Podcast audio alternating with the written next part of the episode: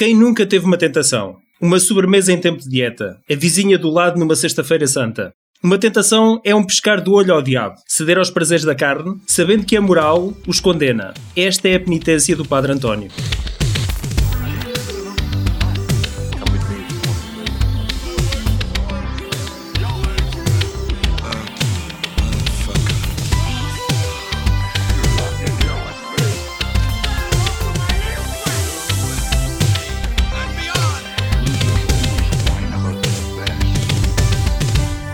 Em 1997, os pais do nosso país viviam o terror do flagelo dos filhos caírem nas malhas do consumo de droga.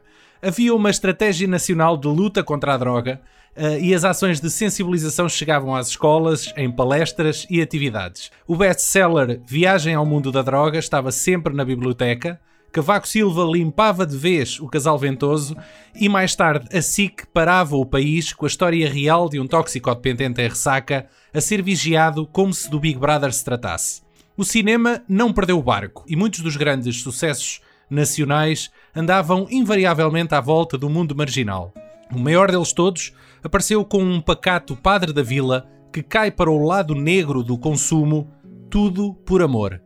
Tentação, uma coprodução com a SIC, é a quarta longa-metragem de Joaquim Leitão uh, e um enorme sucesso de bilheteira que o tornaria então um dos nomes incontornáveis do cinema português.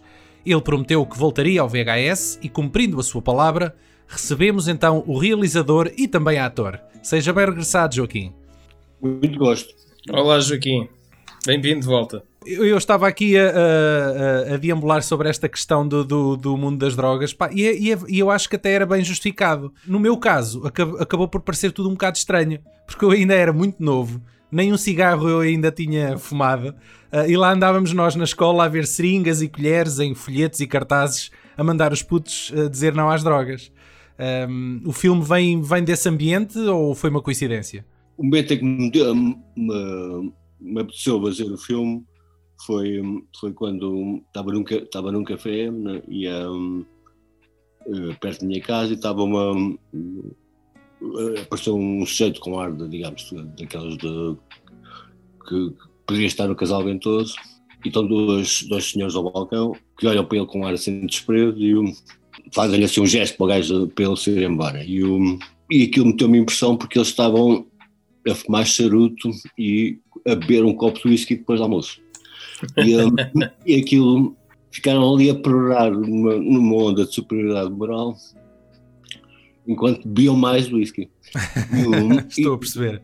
Faço parte de uma geração pronto, que teve. Um, um, que em Portugal, digamos, foi a primeira geração que teve contato com, com as drogas generalizadamente, porque eu estava na faculdade em 74, portanto, quando foi a Revolução, e as drogas, que era uma coisa que não existia em Portugal, começaram a aparecer com a vida dos, dos restaurantes.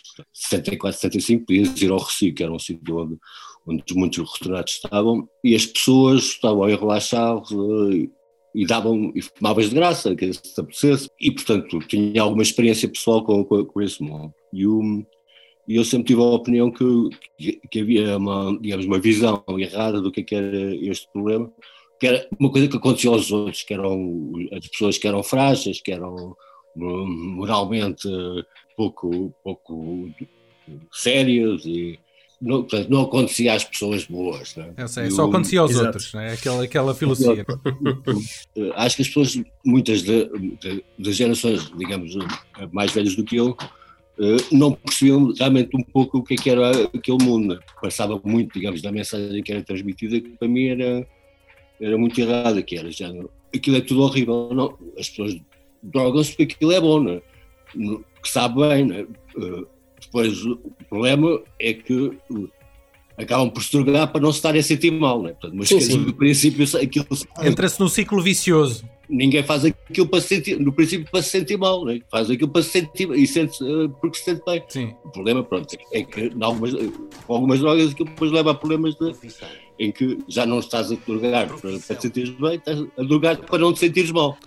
E aí, para conseguir é como havia, havia um gordo que dizia que eu como porque sou infeliz e sou infeliz porque como. Aquilo que hoje está aqui a tentar, para eludir a questão e justificar o injustificável, É apelar ao nosso lado mais negro, aos nossos medos e preconceitos. Quem tem medo compra um cão. O que é que eu hei de fazer, Sr. Padre? De esperança. O António é o padre da pequena povoação de Vila Daires. Uh, ele preocupa-se genuinamente com o bem-estar de todos os seus fiéis. Mas a pacatez da vila é interrompida pela chegada de Lena, uma ovelha perdida que caiu no mundo da droga.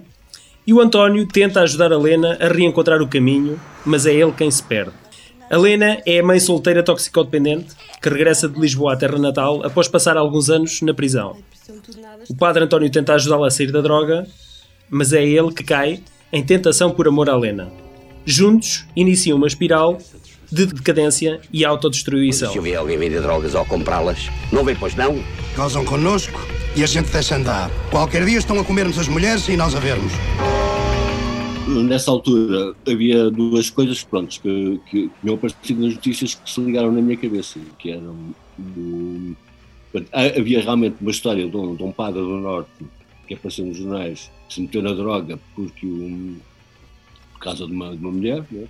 um, e, uh, e, era também uma altura em que havia uma, uma grande uh, má vontade e, e, digamos, e houve mesmo ataques físicos contra comunidades uh, ciganos no, no, norte do país. É essa parte que é baseada então numa história real, não é?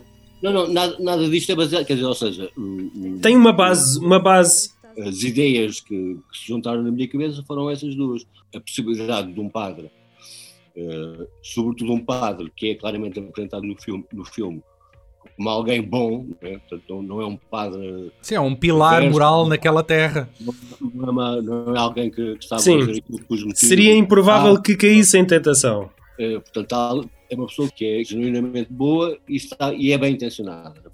Tem uma ligação com uma, com uma mulher, uma rapariga que, que, está, que tem, tem problemas de droga contra. Dizer, sim, sim, eu, eu acho que a, a transição está bem feita, porque é alguém que se aproxima dela por uma questão de querer ajudar, porque tem essa missão, no fundo é um padre que quer compreender e para poder ajudar. Uh, e isso inevitavelmente acaba por o arrastar e despertar-lhe uma certa curiosidade para perceber como é que é, não é? É, é género, eu só sei se lá for, não é? Só sei como é que é se lá for. A atração é por ela, não é? Portanto, quer dizer, Sim, está... claro. Há uma altura em que ela leva a casa e ficam a jogar às cartas até, até altas horas de madrugada, não é? E, e aí nota-se, já se nota que há uh, essa queda uh, da parte do padre. Depois, numa altura, num dia de festa, não é? Quando ele lhe dá a boleia, ela pede-lhe para ele ficar e ele diz-lhe que não pode ficar porque se ele fica não, não vai se querer ir embora, não é? E é aí que nós percebemos que ele está a ceder a essa tentação Exatamente. e que há esse, essa dualidade entre ele, esse, esse, essa guerra interior uh, dele, e isso acho, acho que, está, que está bem visível. Que é o dilema de muitos, de, muito, de muitos padres em Portugal, que são homens que eh, têm as, as, as atrações e as, e a, digamos, e a biologia que qualquer homem claro, tem. Não, é? não se consegue certo. suprimir a natureza, não é? Portanto, alguém que, que, eh, que, é, que é bonito, que é inteligente, que é, que alguém que, que porque é impossível ficar atraído, ele realmente cai. Portugal tem características muito, isto é um pequeno, pequeno desvio, mas uh, Portugal tem características muito especiais, é uma maneira especial de resolver os problemas. Eu lembro-me disto também por causa do, da, da, história dos, dos.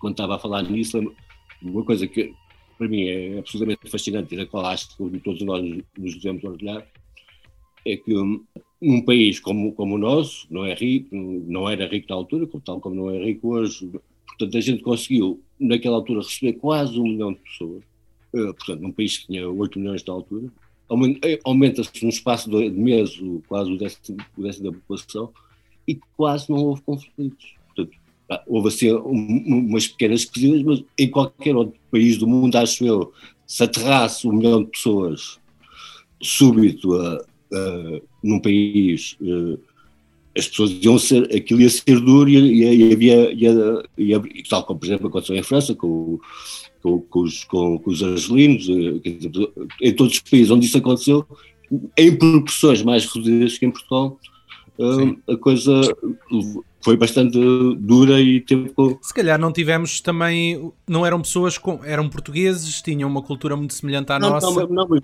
no caso dos angelinos, portanto, os, grande parte dos angelinos que voltaram também eram, eram franceses, né? quer dizer, portanto, eram, digamos, eram pessoas de origem. É, chamavam-se Outra coisa já agora que eu acho que, que é pouco falada mas que todos nós nos devemos orgulhar é, é dizer, nós fizemos uma revolução, que dentro abaixo, um regime que teve uh, Sem, sem um tiro, não é? Sem dar um tiro. Somos muito não, pacifistas. não, morreram três pessoas. Morreram três pessoas nu- nu- numa revolução, uma, uma revolução armada com, com armas. Somos um país de brandos costumes. também, também a ver, tem, tem a ver com os padres. Portanto, curiosamente, em Portugal, não, eh, ao contrário do que, do que aconteceu em muitos países eh, onde a Igreja Católica é dominante, quase não houve escândalos nenhums de, de abuso sexual, eh, digamos, o número Conhecidos, conhecidos. casos, claro, haverá, terá havido alguns, mas raramente aconteceu porque os padres realmente tinham mulheres. Tinham, hum, eh, seja, Havia um, havia um escape, não é? Portanto, havia a governanta, havia a prima que tratava do, do, do padre. Claro. Toda a gente na aldeia sabia o que é que se passava. Sabiam, mas era. Claro. Ninguém ligava Ninguém nenhuma. Ni- Claro. e- e- e- Portanto, é pá, ok, uh, toda a gente conta que que aquilo não, não se passava e toda a gente sabia que se passava. Sim, E- sim, sim.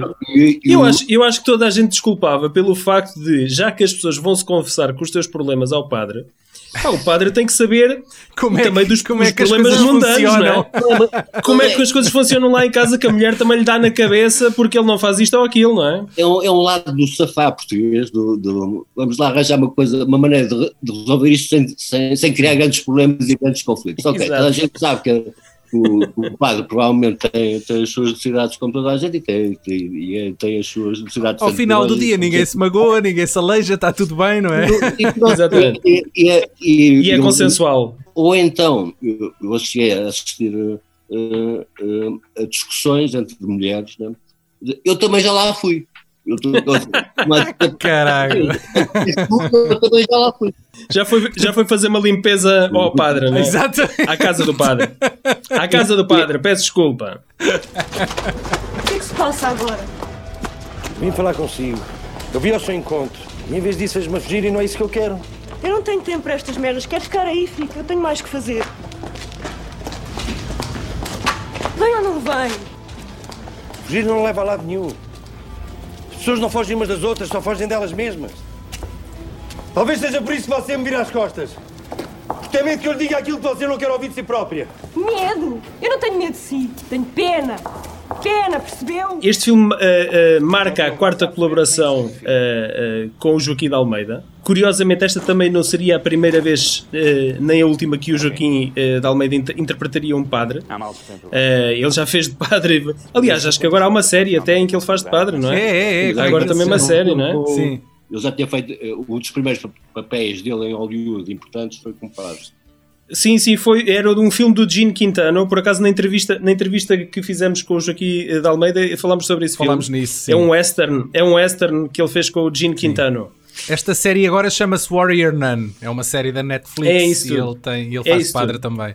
Portanto, É- é... um typecast, né? é o vilão latino e padre também, também. Eu, quando escrevi, já tinha decidido que era, que era ele, portanto, já, já escrevi. Ok. Pois, pois. Você- isto já vinha antes, eh, este filme apareceu antes ou depois do Adão e Eva, a história? Depois do, do, do Dom e Eva, eu e o, e o time, que era o, Tino Navarro. Ok. o Tino Navarro, com o qual, eh, que é o produtor e com o qual Uhum. fiz inúmeros filmes, que é também.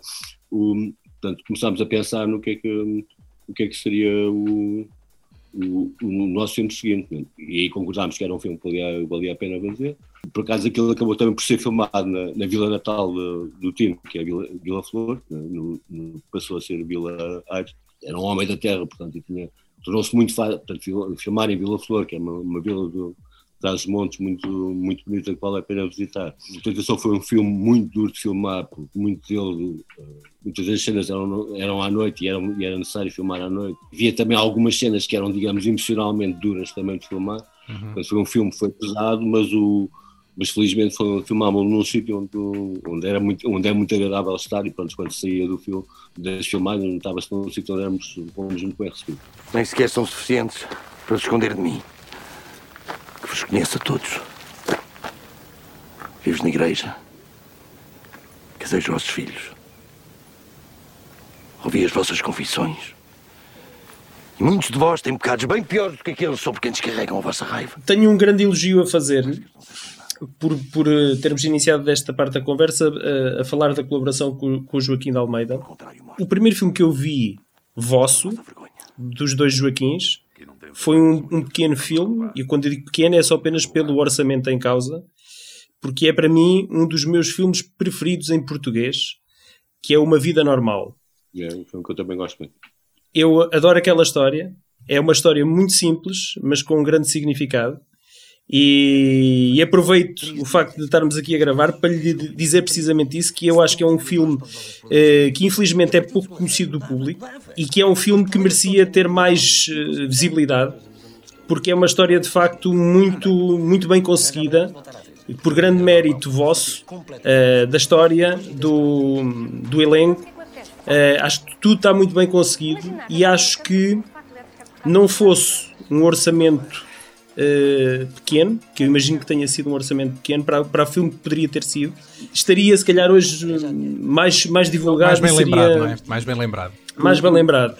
Em relação, digamos, coisa, à, à repercussão do filme e à maneira como foi recebido, é daquelas coisas que têm pouco, têm pouco a ver com o filme, ou seja, um, tem a ver com alguma pesice nossa, na maneira como, mim e do tiro, da maneira como como fizemos o lançamento, né? seja, digamos, a estratégia, porque uh, era preciso dar uma ideia ao público do que é que era o filme, e, e em relação àquele filme é, era, é difícil dar, né? porque o filme tinha um slogan que era uh, uma vida normal, não há nada mais difícil no mundo. Exato. É uma história um, um bocadinho autobiográfica, quando escrevo e mesmo quando filmo, um, portanto, eu revejo-me em todos os personagens, mas no caso do, do, do personagem do principal da vida normal era uma coisa que tinha a ver com, uh, muito comigo, né?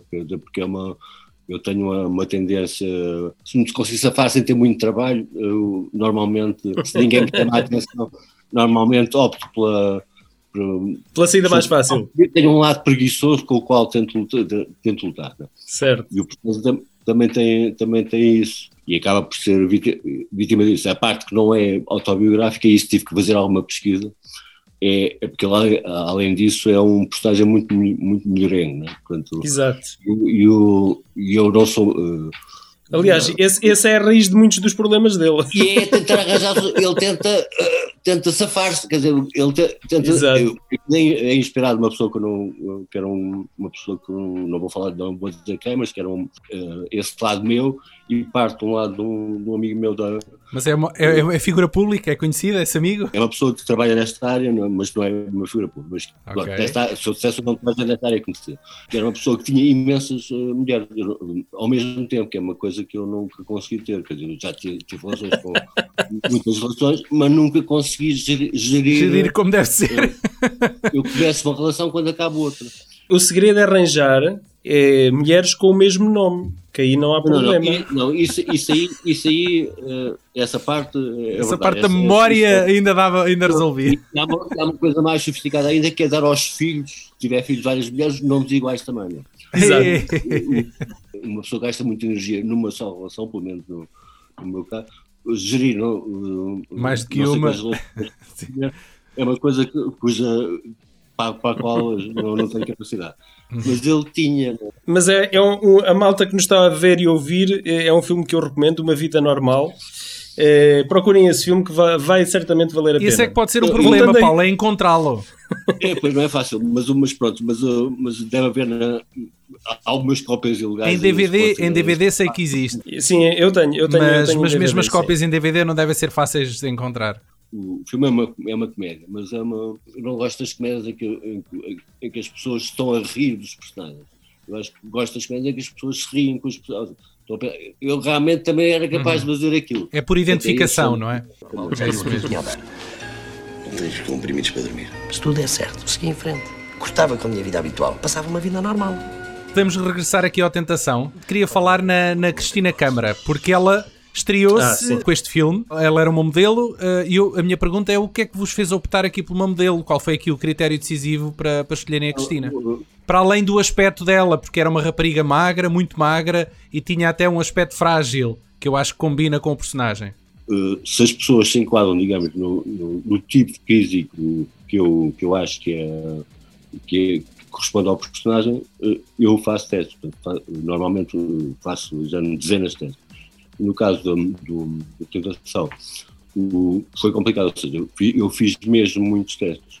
Há um momento em que estás a ver alguém no ecrã né, e em que a gente está a ver aquilo e, e reconhece o personagem que criou na cabeça. E, portanto, foi isso que Ok. aconteceu com, com a Cristina. A Catarina Furtado chegou a fazer algum teste desses? Não, e- e, eh, chegou a Catarina e mais não sei quantas. Eu, eu fiz testes a, a muitas, a muitas pessoas, umas mais conhecidas, Ok. outras menos. Consta que a Catarina eh, é que recusou interpretar o papel pelo facto de conter cenas de nudez. Isso é, é verdade, não é verdade?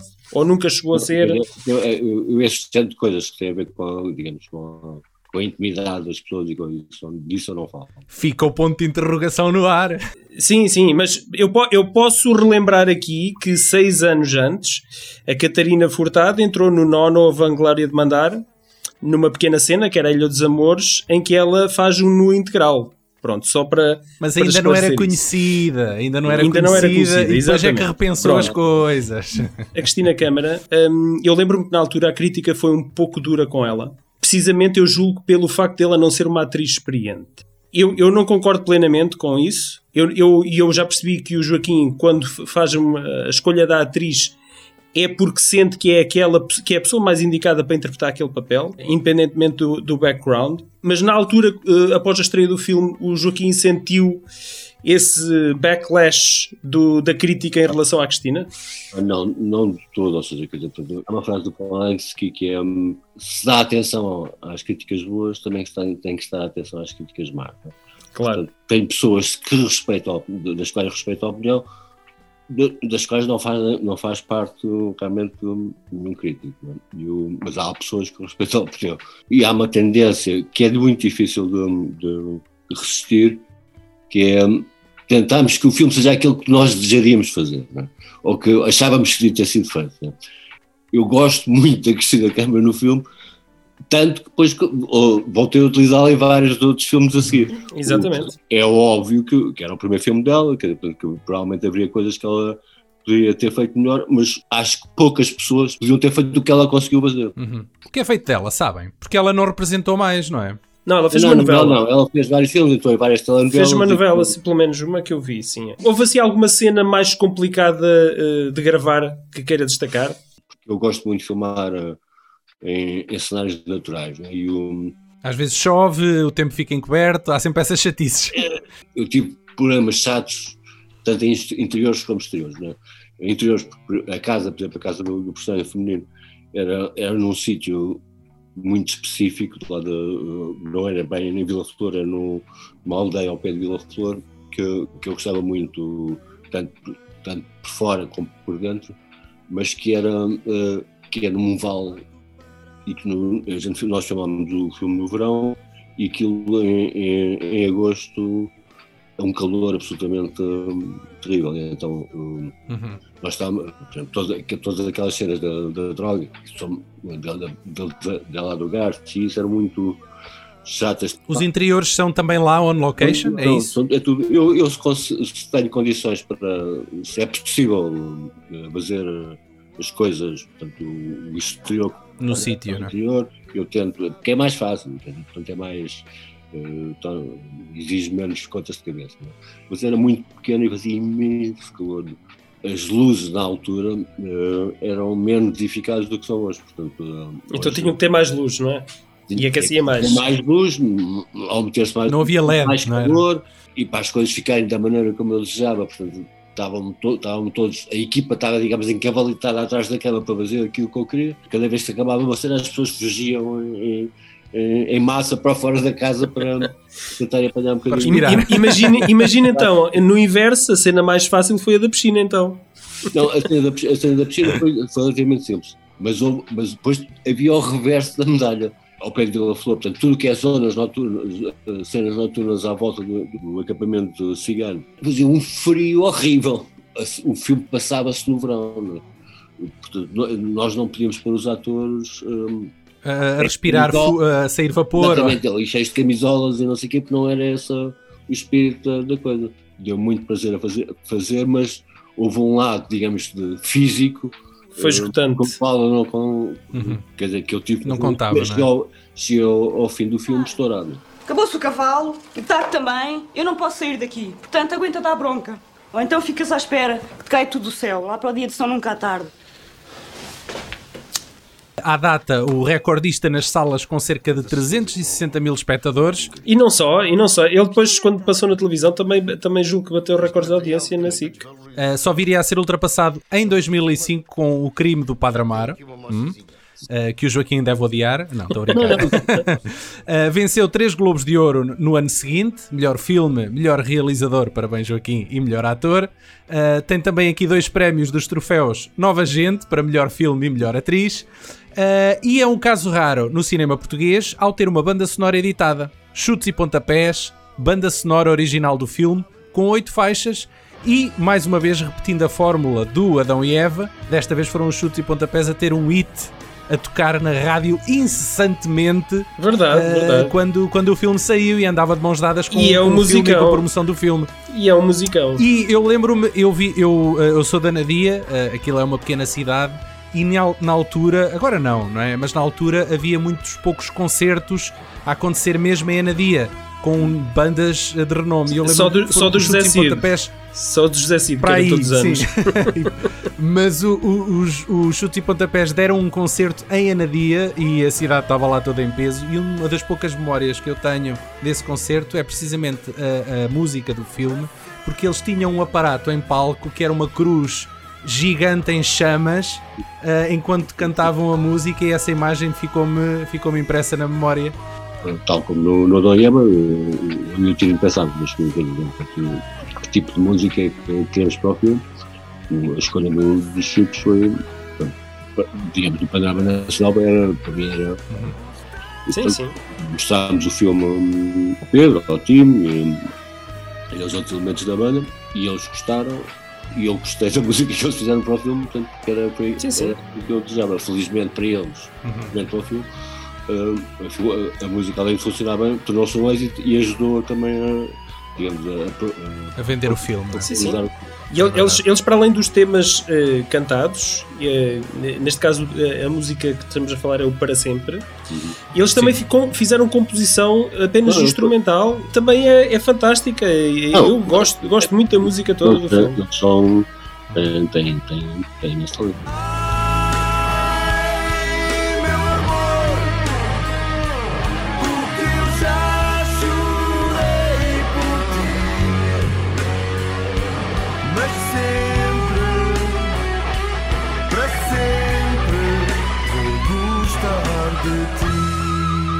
Joaquim, eu tenho aqui uma, uma sucessão de perguntas rápidas, só quero que me dê uma resposta. É tipo aquela coisa do 5 para a meia-noite, da cadeira, ah, da sim, cadeira sim, em fogo. Okay. Não, mas não tem assim, aqui nada assim de. já não estás a ser de, original, Daniel. Não, não, estas perguntas são. Eu acho que o Joaquim tem, deve ter as respostas para lhes dar. Então, a primeira é: qual é que é o filme da sua carreira que mais se orgulha? É o último. É o último? É sempre o último. É sempre o último. ok, ok. É e o que menos se orgulha? Consegue dizer o que menos se orgulha? Eu poderia dizer, mas não digo. Ah, sério? Não quer dizer nem que eu insista muito. Eu, eu, há um filme meu do, em, que eu, em que eu acho que poderia ter feito melhor. Quando, quando eu estou a pensar no filme, tenho uma ideia do que é que será o, o resultado, ou o que é que eu pretendo como resultado final, qual é, o, uhum. qual é a minha maneira de abordar, de abordar criativamente o, o, o filme. E há, e há filmes onde eu, a posteriori, consigo perceber, não, isto não foi, a, a, eu podia ter feito isto de, de, outra maneira, podia ter feito isto melhor. Quando estava a fazer, estava convicto que estava a, a tomar as opções certas e sei porque é que, uhum. que as tomei. Os filmes podem, podem ser criticados, mas a, a nível da coerência do ponto de vista, acho dificilmente poderiam ser, exceto um. Não nomeando o filme, é, é deste século ou é do século passado? Não, não vou entrar em pormenores. tentou. Tem uma carreira tentou, vasta.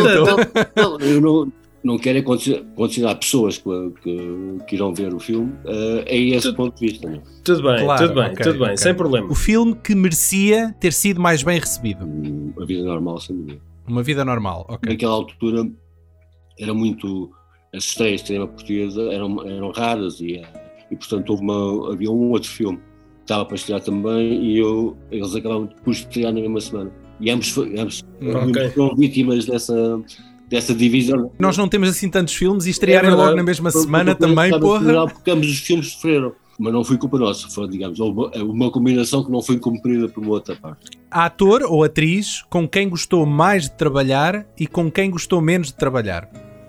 Consegue dar aqui dois nomes?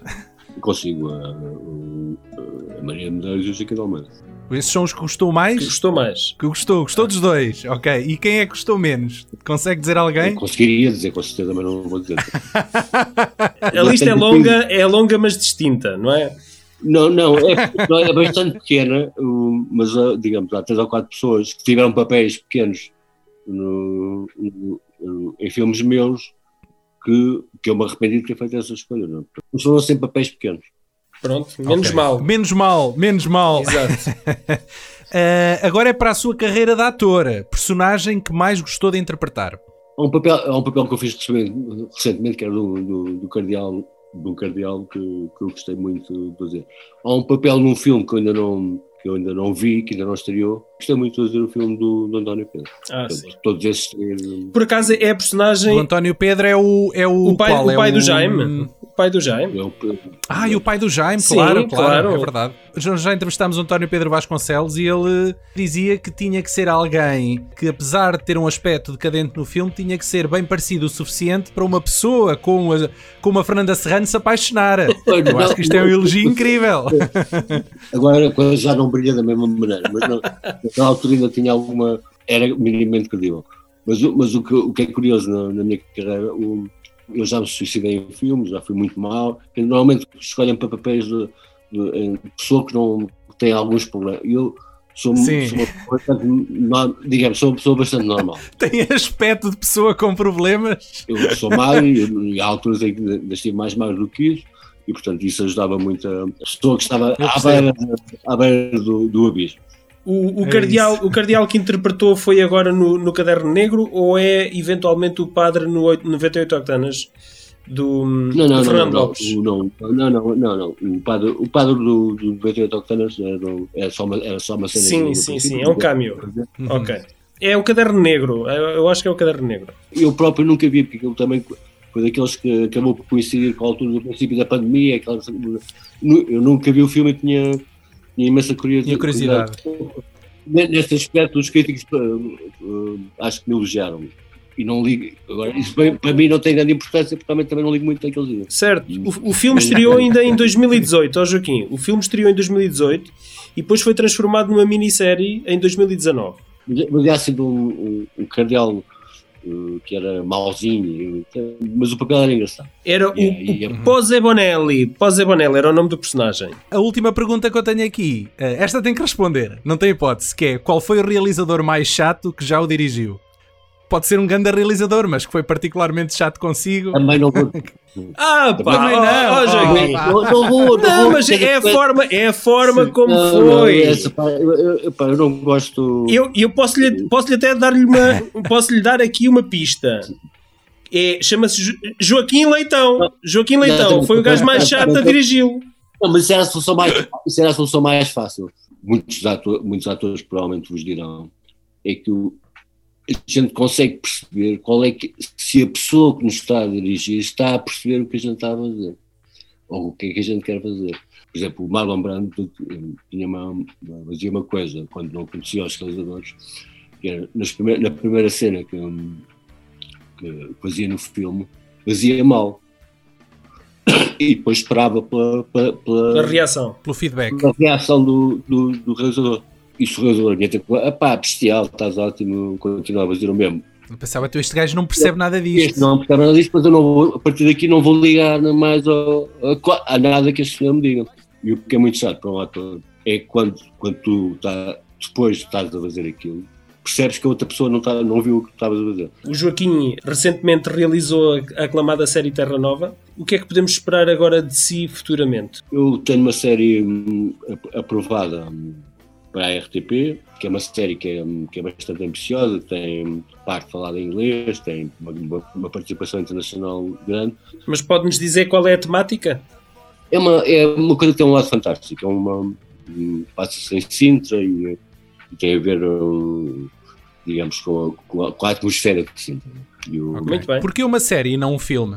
Não, Porque, porque foi porque, ah, digamos, a ideia original não, não, não é minha, é uma, uma ideia de, de um, senhor americano, que foi concebida originalmente para ser, portanto, não- nunca se pensou em Ep- Episodicamente, ok. Ok. Joaquim, muito obrigado pela paciência que teve connosco Não, e por regressar ao podcast para conversar. Chegámos assim ao fim do nosso podcast. Vamos ficar atentos aos próximos projetos do Joaquim Leitão.